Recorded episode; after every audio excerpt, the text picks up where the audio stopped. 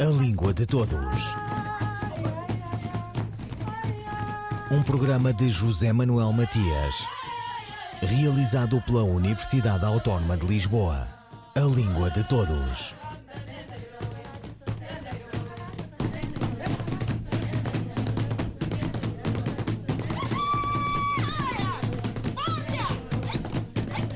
Quem por aventura e cobiça foi além do Sri Lanka e imaginou o preste João e levou a carta a Garcia e andou pelos Tibetes e falou das coisas da China. Quem peregrinou o bastante de mercadejar, contactar com outras gentes, dominar e ser dominado, há de ter, depois do império e da vanglória de mandar, o seu idioma em outros mundos se outrando, ou pluricêntrica. Língua de Todos fala com o professor brasileiro Gilvan Muller de Oliveira, da Universidade Federal de Santa Catarina. Será que está já a nascer uma gramática pluricêntrica do português? Essa pergunta é importante se nós consideramos que são instituições que dão visibilidade, que dão concretude a estas a novas ideologias ou novos modos de fazer, né? Então, muitas vezes é mais eficiente não ficar só falando sobre um determinado assunto, mas criar logo um instrumento que concretize uma nova forma de fazer, uma nova forma de ver uma língua e da sua presença no mundo. Por isso, a motivação de convidar colegas de Portugal, Angola, Moçambique e Brasil para pensarmos juntos alguns princípios do que seria uma gramática pluricêntrica. Por que, que isso é importante?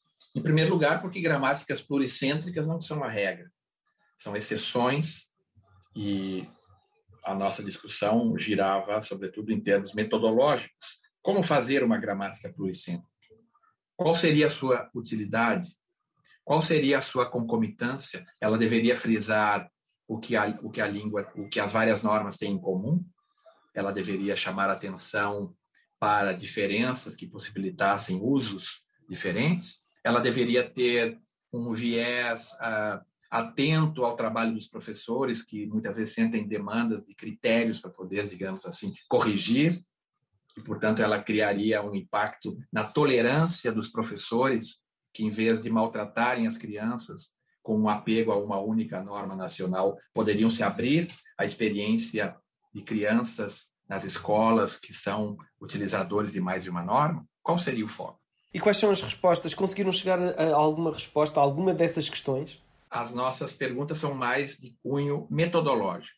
Mas eu, antes de entrar na sua segunda pergunta, eu, eu diria ainda que, é, do ponto de vista da produção de instrumentos é, pluricêntricos, é, uma gramática desse tipo acompanharia outros movimentos que já foram feitos, como sabe, com o portal do professor de português, língua estrangeira, língua não materna, que é um, um instrumento para que as várias normas do português possam ser ensinadas, com unidades construídas por equipes dos diversos países, saindo da dicotomia é, que o aluno tem que escolher ou aprende português de Portugal ou aprende português do Brasil. Por exemplo, um grupo de engenheiros chineses que vai trabalhar em Moçambique, por que não poderia logo aprender o português de Moçambique?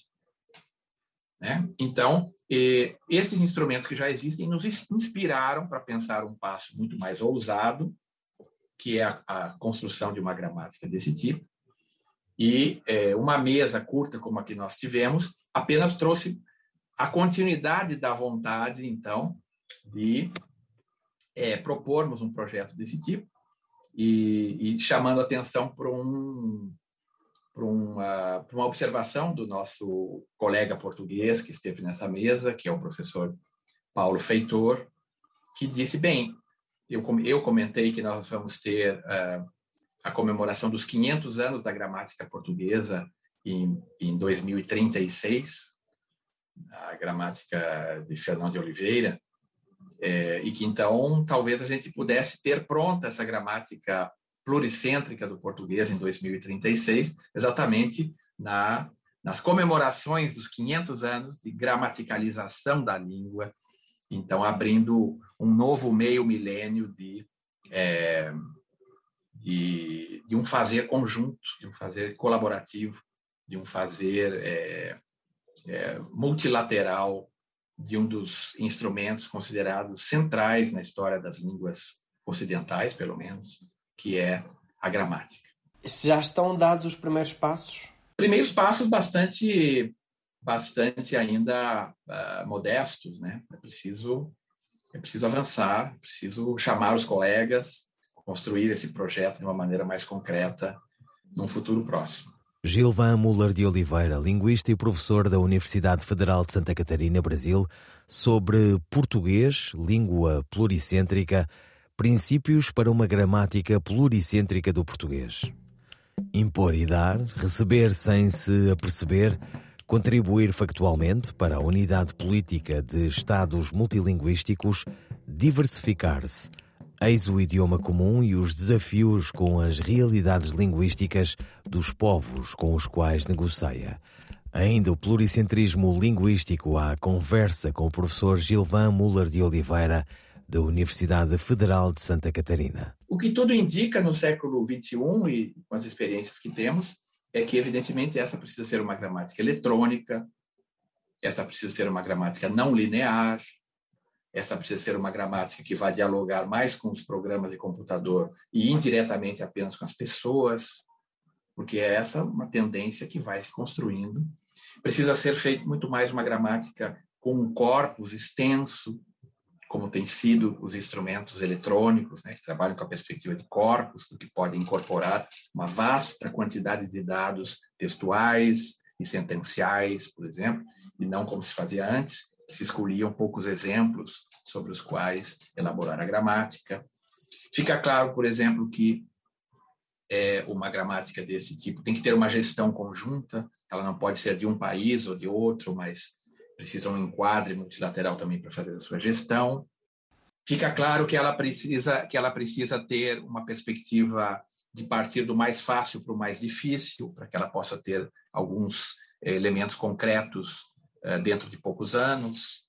Enfim, respostas operacionais para quando houver condições concretas de, de fazer um projeto, né, que, do qual tudo parte. Depreendo então pelas suas palavras que seria uma, uma gramática que iria ser elaborada uh, tendo o ILP como entidade reguladora ou como entidade promotora. Seria o ideal, né? Mas é claro que isso sempre passa por vários tipos de negociação, por vários tipos de, é, de percepção da oportunidade das agendas, se esta é a agenda do momento, ou se há agendas mais importantes nesse momento. Tudo isso passa por negociações. Mas, é claro, sendo a língua portuguesa é, provavelmente a única língua do mundo que tem um instituto internacional desse tipo, que é acoplado a uma organização internacional, o que é um modelo, como já repetimos tantas vezes, um modelo inovador, um modelo é, um modelo condizente com o modo como questões internacionais, entre elas a língua, podem ser geridas, seria o ambiente natural, né, de desenvolvimento de todas as de todos os instrumentos da língua doravante, já que a língua é de todos, já que esse discurso do pluricentrismo tem sido reconhecido, né? seria o instrumento, seria o canal natural para o desenvolvimento de toda instrumentação linguística multilateral para o futuro. Tiveram agora esta primeira, essas primeiras conversas. Uh, quando é que quando é que vão começar então a dar os primeiros passos? Quando é que quando é que podemos começar a ver uh, o projeto a nascer? Não são processos rápidos. A constituição de uma gramática é um processo bastante alargado. Então, é, eu diria que estamos num momento muito embrionário para poder é, precisar é, qualquer coisa ainda depois de uma, de uma primeira conversa como essa que tivemos no primeiro Congresso Internacional de Línguas Pluricêntricas, que a nossa Cátedra Unesco em Políticas Linguísticas para o Multilinguismo, a seção brasileira da cátedra, organizou, convidando, então, é, parceiros das 26 universidades que constituem a cátedra no mundo e que, e, e que lecionam em 11 línguas diferentes, muitas delas pluricêntricas, ou que estão se entendendo agora como línguas pluricêntricas, que então tivemos a oportunidade de discutir. Eu diria, portanto, que é, estamos ainda engatinhando e uma iniciativa complexa como essa uh, não pode esperar resultados é, rápidos. Mas acredita então que aquele objetivo que tinha uh, para que, está, que, esteja pronto em 2036 uh, é possível de realizar? Otimistamente falando, sim, porque temos alguns aninhos, né? E, é, e podemos, é, com uma, uma, boa equipe, com um ímpeto de trabalho é, renovado depois da pandemia, quem sabe essa data se torne factível, mesmo porque uma gramática nunca está totalmente elaborada, né? especialmente uma gramática desse tipo, uma gramática eletrônica, não linear, com essas várias interfaces de diálogo, alguma fase realmente pode estar pronta. É, Trata-se de é, uma gramática em, em elaboração, né? permanentemente em elaboração. Gilvan Muller de Oliveira, linguista e professor da Universidade Federal de Santa Catarina, Brasil, sobre português, língua pluricêntrica, princípios para uma gramática pluricêntrica do português.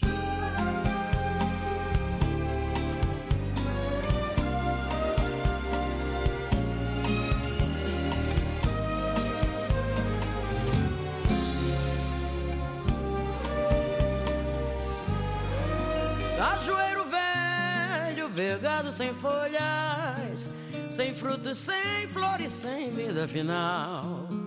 Eu que te vi, florido e viçoso, com frutos tão doces que não tinha igual. Não posso deixar de sentir uma tristeza, pois vejo que o tempo tornou-te assim. Infelizmente, também é certeza que ele fará o mesmo de mim. Já tenho no rosto sinais de velhice, pois da meninice não tenho mais traços. Começo a vergar como tu, cajueiro. Fui teu companheiro dos primeiros passos. Portanto, não tens diferença de mim. Seguimos marchando em uma só direção apenas me resta da vida o fim e da mocidade a recordação.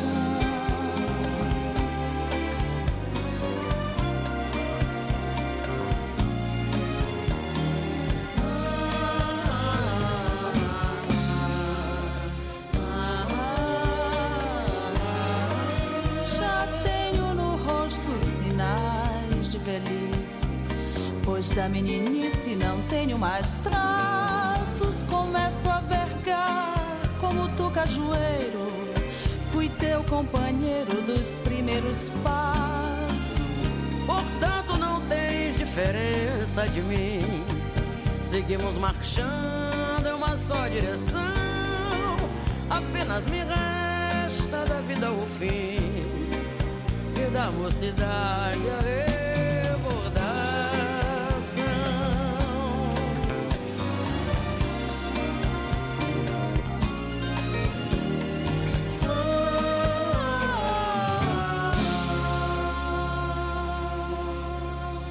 Cajueiro Velho, Alcione e Rita Ribeiro. Ciberdúvidas responde. Qual a diferença entre as palavras impunidade e imunidade? A resposta de Sandra Duarte Tavares. A palavra impunidade designa a ausência de castigo ou punição por algum crime que se cometeu. Pode ser sinónimo de indulgência, por exemplo.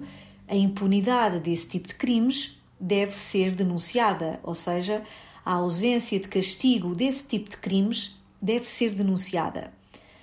A palavra imunidade, por sua vez, designa a condição privilegiada de se estar livre de um dever ou obrigação. Por exemplo, o embaixador perdeu a sua imunidade diplomática, ou seja, perdeu o seu privilégio diplomático. No âmbito da medicina, Imunidade designa a resistência natural ou adquirida a um agente infeccioso ou tóxico.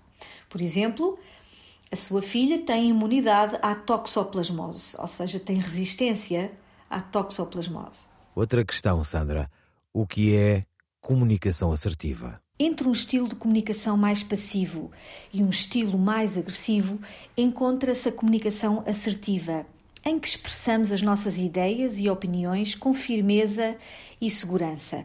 A palavra assertividade está intimamente relacionada com asserção, que significa afirmação. Assim, Comunicar de forma assertiva é mostrarmos a nossa posição com objetividade, convicção e sem rodeios. O comunicador que usa este estilo de comunicação fala normalmente com clareza, segurança, confiança e serenidade. Fala pausadamente, não eleva o tom de voz e, em situação de conflito, nunca permite que a ira o domine, mesmo que o clima comece a aquecer tem uma enorme sensibilidade e inteligência emocional, porque se coloca sempre no lugar do outro, respeitando os seus argumentos e posição. Quais são então as características verbais e não verbais da comunicação assertiva? Em relação à linguagem verbal, a clareza e precisão da mensagem são, sem dúvida, os seus sinais distintivos. A sua mensagem é direta e objetiva, usa palavras positivas ou neutras, raramente usa palavras de carga afetiva negativa e também usa uma argumentação muito bem fundamentada. Usa a primeira pessoa do singular a fim de evitar o confronto, por exemplo, provavelmente não me fiz entender. Provavelmente eu não fui claro. Coloca a tónica em si. Articula corretamente as palavras e o seu discurso é pausado, a sua voz é firme e segura, transmitindo credibilidade e confiança. No que respeita à linguagem não verbal, o comunicador assertivo controla bem as suas emoções, apresentando uma atitude empática, uma postura correta e gestos moderados. Mantém o contacto visual com o interlocutor e uma boa expressividade facial. Como sabemos, os problemas de comunicação estão muitas vezes na origem dos nossos conflitos pessoais e profissionais. Quando a comunicação não é clara, quando julgamos o outro sem o ouvirmos, quando se impõem as nossas ideias e opiniões, quando se fazem juízos de valor precipitados, nestes casos a comunicação assertiva poderá ser a solução. Tenha plena convicção de que sim. Sandra Duarte Tavares, linguista. Um, dois, três, e...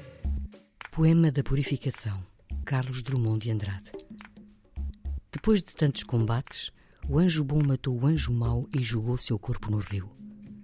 As águas ficaram tintas de um sangue que não descorava e os peixes todos morreram. Mas uma luz que ninguém soube dizer de onde tinha vindo apareceu para clarear o mundo. E outro anjo pensou a ferida do anjo batalhador. Poema da Purificação de Carlos Drummond de Andrade, pela voz da atriz Maria Henrique. Carlos Drummond de Andrade nasceu em Itabira, Minas Gerais, em 1901. Formou-se em farmácia, o que de nada lhe serviu.